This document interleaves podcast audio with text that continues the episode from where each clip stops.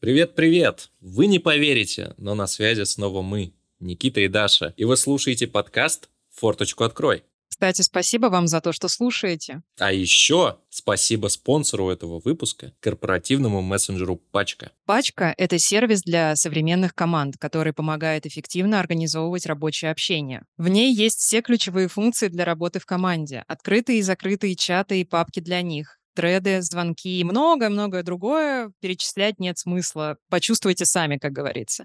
Все, как мы привыкли, так что не надо плакать по ушедшим рабочим мессенджерам, если вы понимаете, о чем я. Кстати, об этом можно перенести всю информацию старых мессенджеров и сохранить ее. Это круто. Еще раз повторяю, ребят, киллер фича. Больше не придется мониторить уведомления на разных платформах. Вся важная информация будет приходить в мессенджер. А попробовать пачку в работе бесплатно или записаться на демо можно, перейдя по ссылке ссылки в описании. Переходите, кликайте, пожалуйста. Нам за это платят деньги, очень приятно. Да, это внизу, ребят.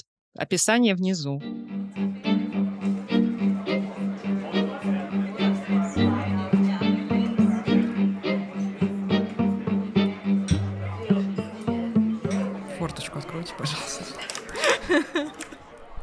Этот выпуск создан при поддержке сервиса Буду, место, где таланты из IT и Digital находят свои команды мечты.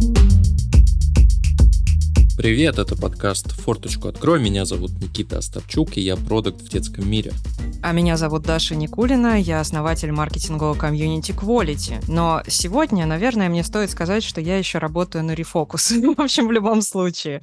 Здесь мы обсуждаем а, разные темы из IT и маркетинга. И сегодня у нас в гостях Александр Соловьев, кофаундер Refocus. На секундочку, номер один и тех на Филиппинах, номер пять в Индонезии, продукт недели на Product Hunt, топ-10 самых перспективных стартапов по версии Forbes и, наверное, еще куча всего, чего я не сказал. Короче, очень крутой, этешный стартап. Привет, Саша. Привет, ребята, спасибо, что позвали.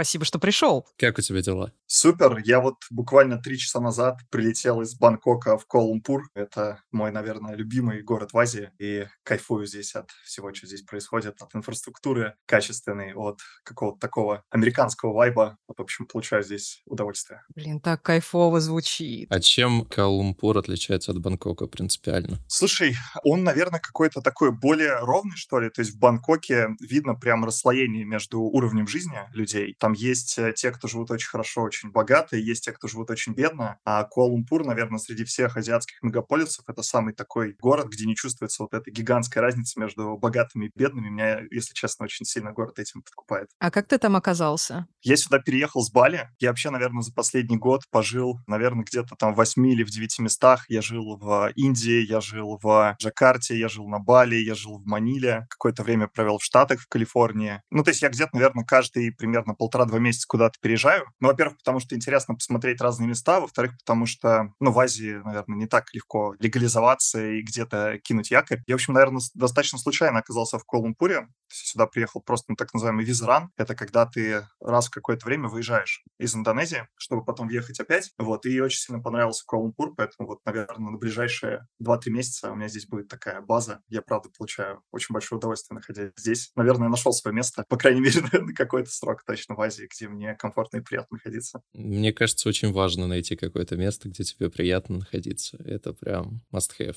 Слушай, я тебя тут представил, какие-то регалии зачитал, а как бы ты вообще сам представился? Как ты себя идентифицируешь? Наверное, сейчас я себя идентифицирую как э, предпринимателя в большей степени. У меня такой путь возможно, не совсем стандартный. Я какое-то время в найме провел перед тем, как трансформироваться полноценно в предпринимателя. Вот на текущий момент я думаю, что я себя идентифицирую как предпринимателя, как человека, для которого основное занятие — это бизнес, основной фокус, основной приоритет. И, наверное, большинство моих целей сейчас так или иначе связано с бизнесом, поэтому я думаю, что я себя определяю как предприниматель в первую очередь. Так, а ты говорил, что ты поработал немножко в найме. А как ты из найма перешел в это состояние, когда ты делаешь свой бизнес? Как это случилось? Слушай, это очень интересная история. Я вообще изначально, то есть мое первое такое, наверное, серьезное рабочее место — это рекламное агентство. Я заканчивал университет, вообще понятия не имел, чем я хочу заниматься, и как-то достаточно там рандомно откликнулся там чуть ли не на первую попавшуюся позицию. И это было рекламное агентство Рома Кумара, моего текущего бизнес-партнера. А, мы тогда назывались Кумаркетинг. Вообще мы себя называли а даже не агентство, оно было настолько маленьким, что мы себя называли Шайка Кумаркетинг. И когда я туда пришел работать, у нас, наверное, было там человек всего 7 или 8,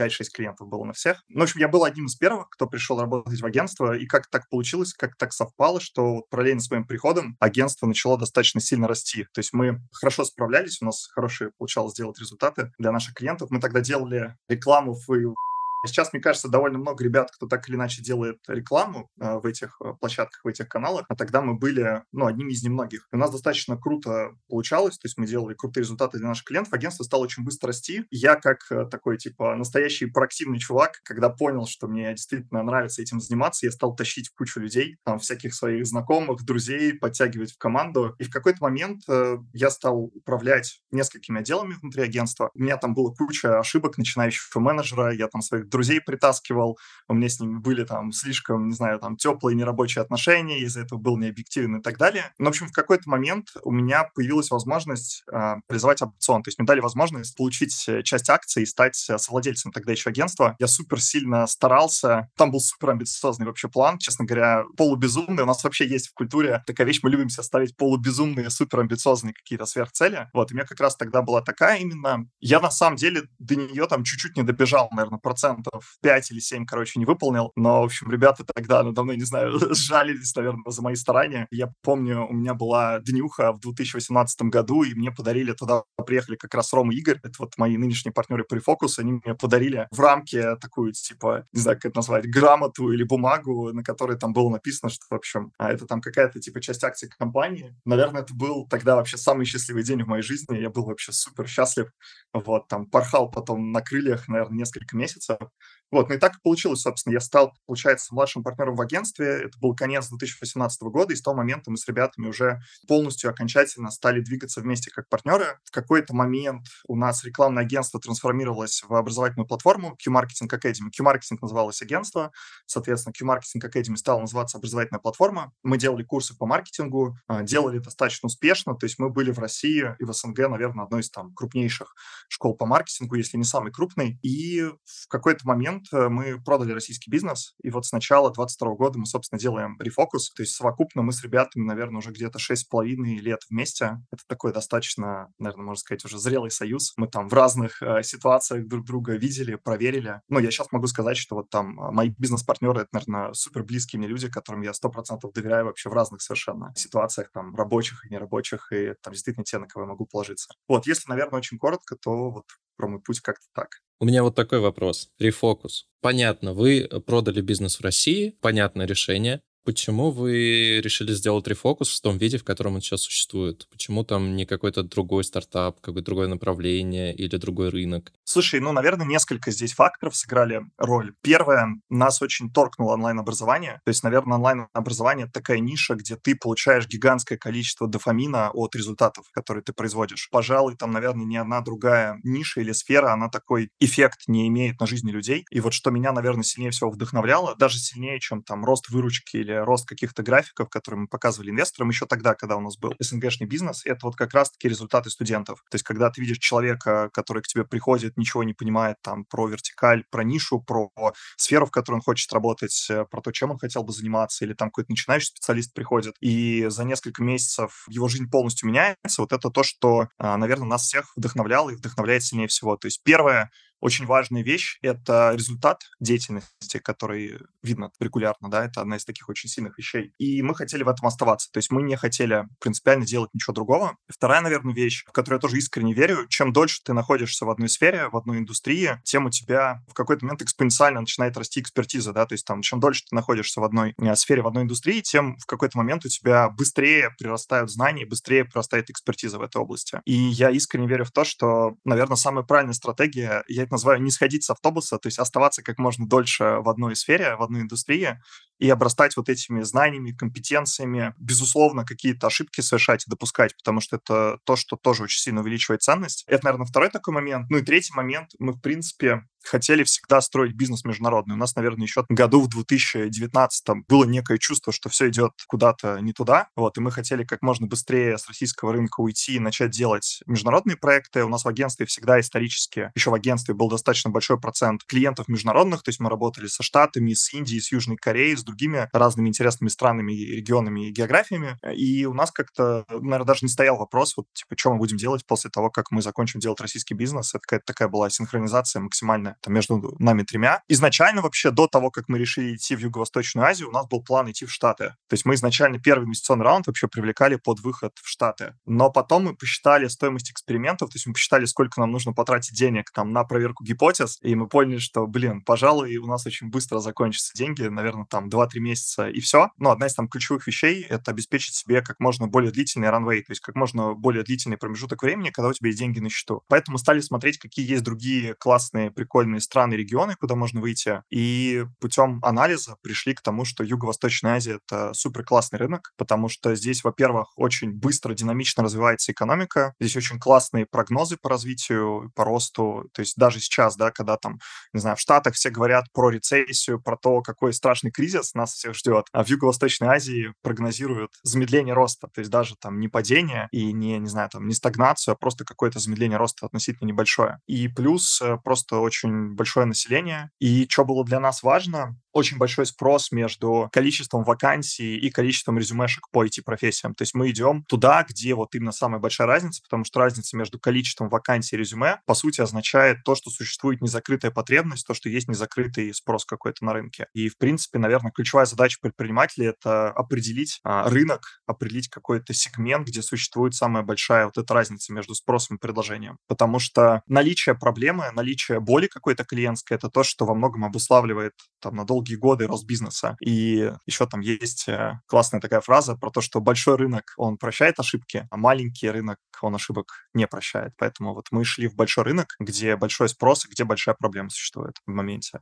Да что ж ты отвечаешь сразу на все вопросы, которые я готовлю? Ладно, спасибо тебе за это в любом случае. Я знаешь, что хотела спросить? Один из вопросов был как раз, почему азиатский именно рынок, но ты на него уже ответил. А другой вопрос, вот вы решили открывать международный стартап. С какими трудностями вы столкнулись?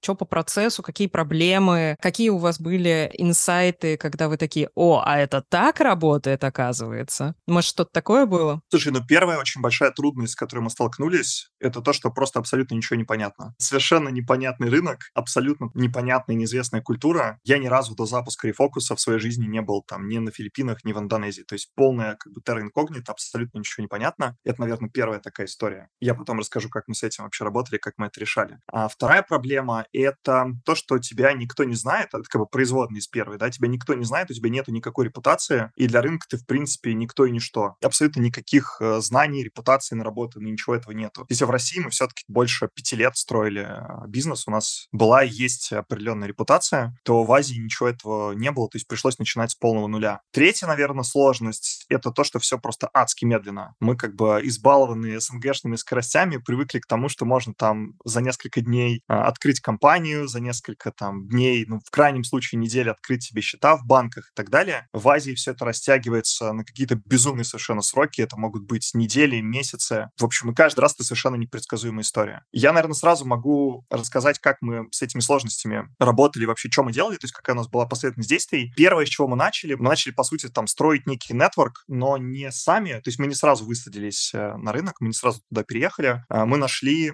сильных местных локальных бездевов. То есть это люди, которые отвечают сейчас за развитие бизнеса, рефокус на э, местах, то есть в конкретных странах, на Филиппинах и в Индонезии. Мы нашли двух человек, у которых очень богатый опыт и жизни, и работы в этих странах. То есть в Индонезии нам изначально помогал человек, который 8 лет живет в стране, он женат на индонезийке, а на Филиппинах, соответственно, у нас девушка, которая тоже долгие годы живет на Филиппинах, она замужем за филиппинцем. То есть мы изначально наняли людей, которые очень сильно погружены в локальный контекст, который имеют большое количество связей с локалами. И за счет этого мы потихонечку стали сужать вот эту неопределенность. Это первое. Второе, что мы еще стали делать, мы пошли к предпринимателям, которые на этих рынках работают уже достаточно давно. Просто сказали им, типа, здорово, чуваки, вот мы ребята, ребята, которые хотят запускаться на этом рынке, можете с нами поделиться своим опытом. И на самом деле удивительная достаточно вещь заключается в том, что в массе своей люди достаточно открыты, они любят и достаточно открыто делятся своим опытом, своими какими-то факапами, неудачами, успехами. То есть мы пообщались с гигантским количеством предпринимателей, наверное, с несколькими десятками, и у нас тоже вот это облако неопределенности, оно частично развеялось. То есть стало гораздо понятнее, что вообще происходит и что делать. Ну и третий шаг, наверное, такой более скучный. Уже после того, как мы выбрали для себя страны, как мы определились с тем, что это будут Филиппины, что это будет Индонезия. Там еще, наверное, если на шаг назад вернуться, мы не сразу поняли, что это будут именно Филиппины, именно Индонезия. Мы достаточно долгое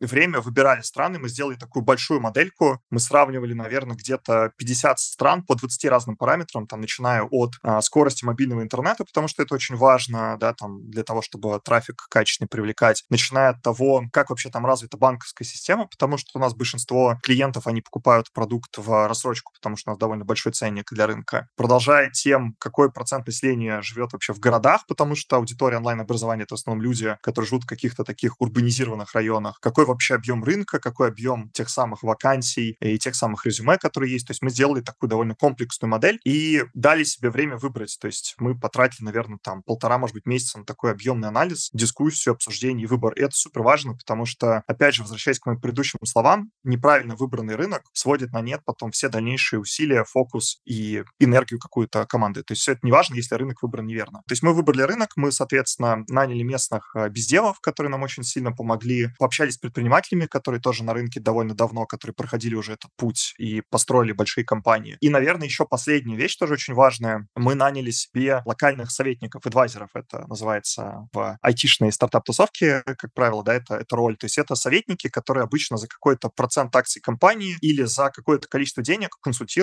сопровождают, помогают советами, помогают каким-то полезными знакомствами и так далее. Это не стартап-трекеры? Или я путаю? Это разные роли. Стартап-трекер это человек, который, наверное, чуть плотнее вовлекается в работу с компанией, с командой. Это обычно человек, у которого есть какие-то регулярные встречи, он прям отслеживает метрики, подсказывает, что конкретно нужно делать. Адвайзер — это такая более расплывчатая роль. Это чувак, которому можно, знаешь, набрать, если что-то непонятное, и спросить, слушай, там, помоги советам или помоги знакомствам. И мы наняли себе довольно звездный состав вот этих самых советников-адвайзеров. То есть у нас, например, один из адвайзеров — это основатель крупнейшей на Филиппинах местной социальной сети, такой локальный филиппинский Павел Дуров, вот, и SEO крупнейшего рекрутингового агентства, которое нам очень сильно как раз-таки помогла с наймом, потому что вначале мы понятия вообще не имели, как нанимать филиппинцев, как нанимать индонезийцев. Там было несколько забавных довольно историй, про которые я тоже, наверное, сегодня расскажу. И там, например, SEO одной из крупнейших такси-компаний в Индонезии. То есть это люди, которые уже прошли определенный путь, которые достаточно понаступали на разные грабли, и вот, собственно, они нам помогли в том числе во многом на эти самые грабли не наступать. То есть, наверное, вот наш э, последовательность шагов, она выглядела именно так, ну и потом там идет, понятно, такой такой более скучный этап, про который, наверное, нашим слушателям не супер интересно. Это типа там открытие компании, счетов и так далее. То есть это такая вот э, операционка, которая следует за тем, что мы решили открываться, запускаться именно вот в этих странах. А, наверное, операционка — это действительно такие чисто технические штуки, которые, возможно, можно и нагуглить. Короче, ты прав, я думаю.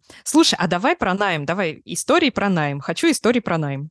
Ну, один из, наверное, таких самых больших факапов, который, в принципе, случался в начале рефокуса, это найм как раз-таки локалов, то есть найм местных локальных ребят. Одна из первых позиций, с которыми мы имели удовольствие а, столкнуться в начале, это позиция менеджера по продажам. У нас довольно сложный продукт, а, он достаточно дорогой, и перед тем, как человек совершает покупку, он консультируется с специалистом, который ему рассказывает, собственно, про этот продукт, это sales, да, то есть менеджер по продажам. И вот, собственно, мы начали нанимать этих самых sales ов. У меня был такой bias, такое искажение, что в Азии люди супер необязательные, и, в общем, обязательно нужно их посадить в офис, нанять всех в офлайне, поставить там к ним какого-нибудь еще надсмотрщика, который будет э, следить а, за тем, что они работают, там, не знаю, они пассианс раскладывают и все такое. И мы стали нанимать sales ов а, в офлайн. Практически сразу, там, как мы продали российский бизнес, я поехал а, в Джакарту, в столицу Индонезии, мы подобрали офис, арендовали помещение и стали туда, собственно, выводить sales ов. Первые, наверное, несколько вот этих самых sales ов нанятых, это было абсолютно вообще провал. То есть мы наняли каких-то полурандомных чуваков. Первый э, пэк селзов, который мы наняли, они вообще не сидели полтора месяца, у них там не было совершенно продаж. Только один из них начал продавать там спустя какое-то количество времени, спустя 3-4 недели. Мы уволили всех, кроме этого парня, и когда мы уволили остальных, мы попросили того, кто как раз-таки совершил продажи, у них забрать пропуска от офиса. В общем, когда у них э, он забирал пропуска, они ему сказали, типа, чувак, ты нас, короче, э, жестко подставил, вообще как бы гори в аду, потому что ты этим белым людям показал, что, оказывается, их продукт можно продавать. А мы здесь сидели, получали зарплату в классном офисе под кондиционером, и вообще как бы в ус себе не дули, и ты, в общем, показал им, что, оказывается, можно, типа, продажи совершать. То есть мы вот э, об этом очень сильно обожглись. То есть мы наняли просто людей, у которых не было мотивации. В основном селзы работают для того, чтобы получить бонус. И вот те люди, которых мы наняли, у них не было вообще практически никакой мотивации получать этот самый бонус. И это, наверное, была первая такая большая проблема. Вторая проблема была, когда я начал нанимать руководителя в продаже. А, мы потратили, наверное, там месяц или полтора для того, чтобы отобрать э, тоже чувака. Там была довольно эпическая сцена. Если когда-нибудь про рефокус снимут фильм, я думаю, что она точно будет где-то в начале. В общем, к нам вышел чел, там классный опыт и все такое, долго работает в там разных компаниях релевантных, э, супер как бы подходящий по опыту. Я ему сказал, типа, чувак, вот список задач в твой первый рабочий день, приходи в офис к 9 утра, я приду там к 10, и, в общем, ты к этому моменту что-то должен уже сделать. И, в общем, а, такая сцена, я иду по офису, прозрачные полностью стеклянные стены, и я вижу, что чувак просто спит. Ну, то есть он просто пришел в офис и сразу же в свой первый рабочий день уснул прямо за своим рабочим столом. Такая была история. Ну и потом в этот же самый день, там еще несколько раз ко мне подходили разные ребята и говорили, слушай, там вот этот чел, которому наняли, он там что-то спит в переговорке, вот или там какие-то обзоры на ютубе смотрят. И я понял, что кажется, что что-то идет не так, и Акела промахнулся. Достаточно быстро с ним попрощались. В общем, мы потратили действительно большое количество времени на то, чтобы научиться нанимать правильных людей. Первые вот все наши наймы, они были супер неудачными. Ну и сбегая вперед, я скажу, что оказалось, что для людей на Филиппинах и в Индонезии работа из офиса — это просто, ну, такое страшное бремя. Все в пандемию поняли прелести работы из дома, когда тебе не нужно тратить 2-3 часа на дорогу, что там в Джакарте, что в Маниле, это время, которое человек может тратить на то, чтобы добраться только в один конец. То есть 2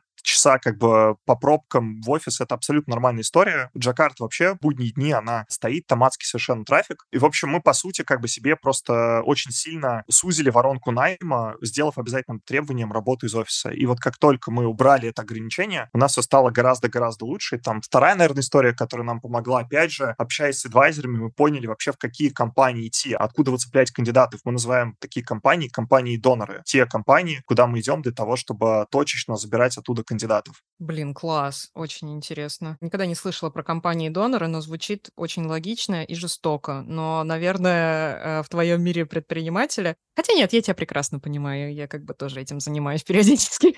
Я бы не сказал, кстати, что это жестоко. Ну, то есть у нас нет такого, что мы используем какой-то жесткий хантинг. Мы обычно в первую очередь работаем с людьми, которые так или иначе ищут работу, если там говорить про линейные позиции, про солзов в частности. Во-вторых, я не вижу в этом ничего такого. То есть это просто рыночные отношения, здоровая конкуренция. На самом деле все компании так или иначе занимаются тем, что перетягивают людей. Ну да, в принципе, так и есть. Там же нет контракта на всю жизнь. Мы вообще-то в новом веке живем. Слушай, очень интересные истории про э, начальные факапы Мини и Макси. А развитие и рост э, рефокус, ключевые моменты и достижения. Что здесь можешь рассказать? Потому что у меня в тексте Никита написал именно так. Я сейчас э, посмотрела и поняла, что я не могу сформулировать вопрос. Короче, что крутого, кроме того, что э, мы уже и так сказали в самом начале выпуска про номер один на Филиппинах, номер пять в Индонезии. Причем скоро будет лучше, будет выше. Я прям уверена. Вот. Чему тебе тебя этот опыт научил? Давай, наверное, отвечу. Тут, получается, два вопроса. На первый сначала, наверное, самая такая жирная ачивка — это то, что мы стали продуктом года в образовании в 2022 году по версии Product Hunt. Это такой, наверное, самый авторитетный продуктовый сайт в мире, американский. То есть там, наверное, чтобы понимать уровень этого достижения, стоит сказать, что продукт года — это ChatGPT в прошлом году, а Refocus стал продуктом года в образовании. Там было всего порядка 10 номинаций. Мы, получается, там по соседству на соседней полочке, так сказать, вот с чат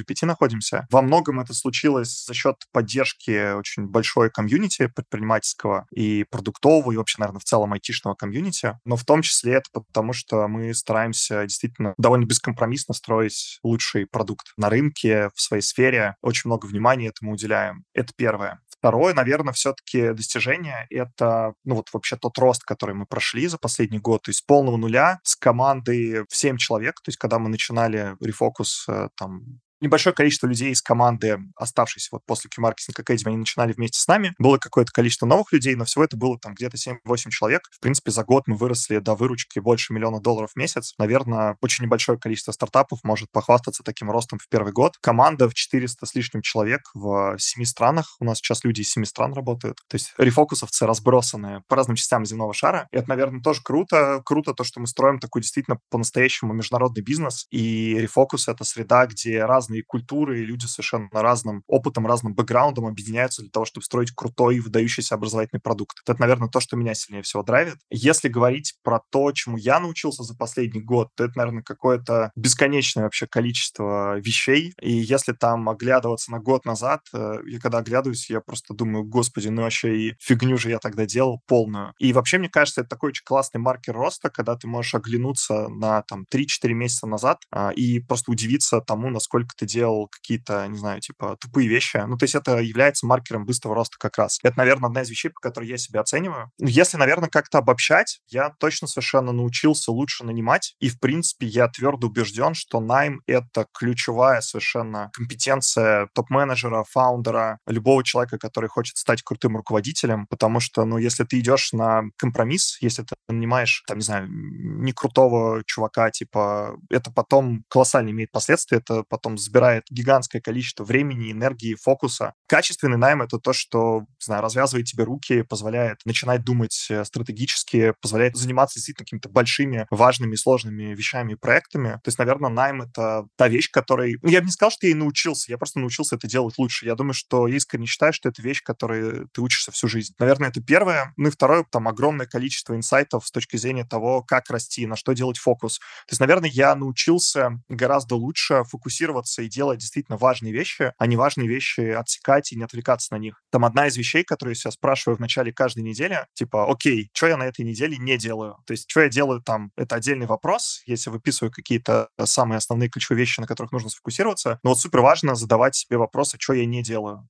на что я не хочу тратить свое время и свой фокус. Вот это супер важно. Это, наверное, одна из таких тоже ключевых вещей, которым я научился. Ну, еще там пару-тройку десятков разных других клевых навыков, наверное. А давай, короче, поговорим про найм для начала. Что такое крутой найм сейчас для тебя? Как вот круто нанимать людей? Ну, я бы, наверное, начал с того, как это, не знаю, как это чувствуется. Крутой найм — это когда человек выходит, ты проводишь какой-то анбординг, погружаешь его в контекст, погружаешь его в задачи, погружаешь его в вызовы текущие, которые перед ним есть. И я, кстати, очень сильно верю, что вот анбординг, там, первые 2-3 недели в компании — это один из самых важных периодов, которые вообще могут только существовать. И крутой найм — это когда после этого онбординга ты просто видишь, как задачи начинают решаться сами собой. И какие-то проблемы, они начинают просто, типа, ну, решаться, задачи делаться, просто какой-то вот, ну, там, типа, кусок, он начинает быть автономным, и проблемы начинают просто постепенно исчезать. Вот это, наверное, признак крутого качественного найма. Как мы нанимаем? У нас есть воронка, то есть есть несколько этапов, которые проходит любой кандидат, когда он приходит в Refocus. Мы, естественно, начинаем с того, что у нас HR делают скрининг, то есть мы смотрим по резюме и по опыту человека, насколько он нам подойдет или не подойдет. Обязательно есть э, тестовое задание для проверки hard skill ов, то есть когда мы проверяем его компетенции, насколько вообще он в состоянии решать те или иные задачи, с которыми придется столкнуться. И, наверное, одна из самых основных вещей, на которую мы некоторое время забивали или не делали так качественно, как могли бы, это так называемый culture fit, то есть это ценностное интервью, когда мы проверяем человека на ценности. У нас в префокусе есть несколько ключевых для компании ценностей, и вот мы, собственно, на culture fit э, даем такие вопросы ситуации, которые проверяют у человека наличие тех или иных навыков и ценностей. Мы проверяем, насколько он вообще может работать в условиях неопределенности, потому что работа в стартапе на незнакомом рынке сопряжена просто с колоссальным количеством непонятных, неопределенных вещей. Постоянно какие-то происходят э, события непредсказуемые. Что-то отвалилось,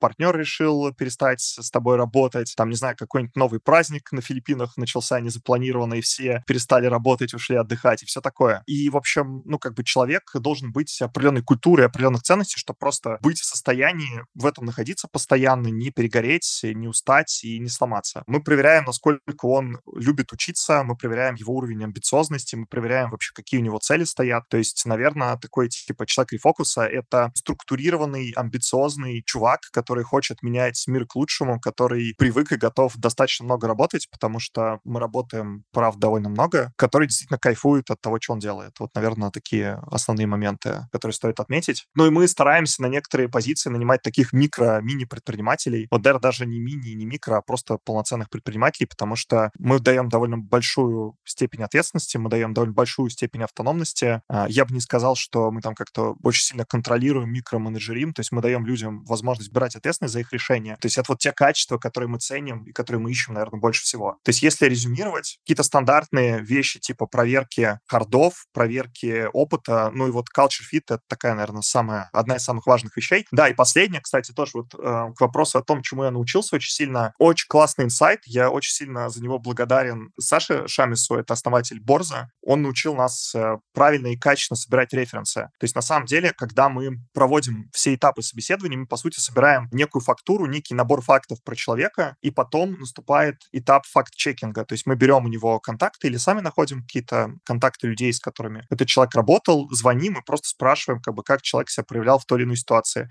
чего он на самом деле добился и достиг, какие у него сильные и слабые стороны, какие есть лайфхаки по работе с ним и по его управлению. И я бы, наверное, сказал, что это тоже такой супер важный этап. Я все референсы на топ-позиции в маркетинг и в продаже, за которые я сейчас в рефокусе отвечаю, я все референсы собираю сам, то есть я прям звоню руководителям, я звоню сотрудникам. У меня, наверное, 2-3 часа в неделю забукано как раз-таки вот под проведение таких звонков, потому что я считаю, что найм — это ключевая совершенно вещь в бизнесе, которая, как я сказал, там имеет колоссальные последствия. И вот проверка референсов — это то, что позволяет по-настоящему человеку понять. И очень сильно, не знаю, фильтрует, что ли, наверное, так можно это сформулировать. Я хочу э, проплюсовать неистово, потому что я знаю, о чем ты говоришь, потому что я сама это все проходила. Во-первых, процесс найма длился, но если мне не изменяет память, чуть больше месяца. То есть со всеми собеседованиями, причем там было довольно много собеседований, довольно сложное тестовое. Culture Fit видела впервые, очень интересный опыт, э, всем советую. Насчет рекомендаций и референсов, господи, это было просто... У меня есть отзыв, у меня есть отзыв от моей подруги Кати. Она э, два раза меня рекомендовала. Она была со мной на одной примерно позиции, это как вот бывшая коллега. И она рассказывала, что, Даша, ты представляешь, мне позвонили и реально начали спрашивать. Не то есть, э, что типа, что скажете про Дашу Никулину, а прям реально начали спрашивать.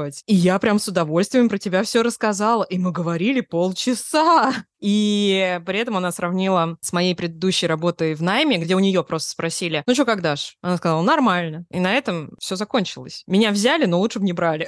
Честно. Там такой ужас творился. Вот. Это моя веселая история. Никит, у тебя были такие истории? Истории с референсами? Да, да, да. Нет, слушай, меня никогда не запрашивали референсы. Я могу тебя порекомендовать, если хочешь. Я знаю, но зачем? Я и так прекрасен. Я проходил очень очень много culture fit э, интервью, и в целом это классно, вот что я могу сказать. Ты сегодня какой-то немногословный, вот честно. Давай, короче, следующий вопрос задаешь ты, и давай этот вопрос будет про тех, потому что я-то шарю, а ты не очень. Хе.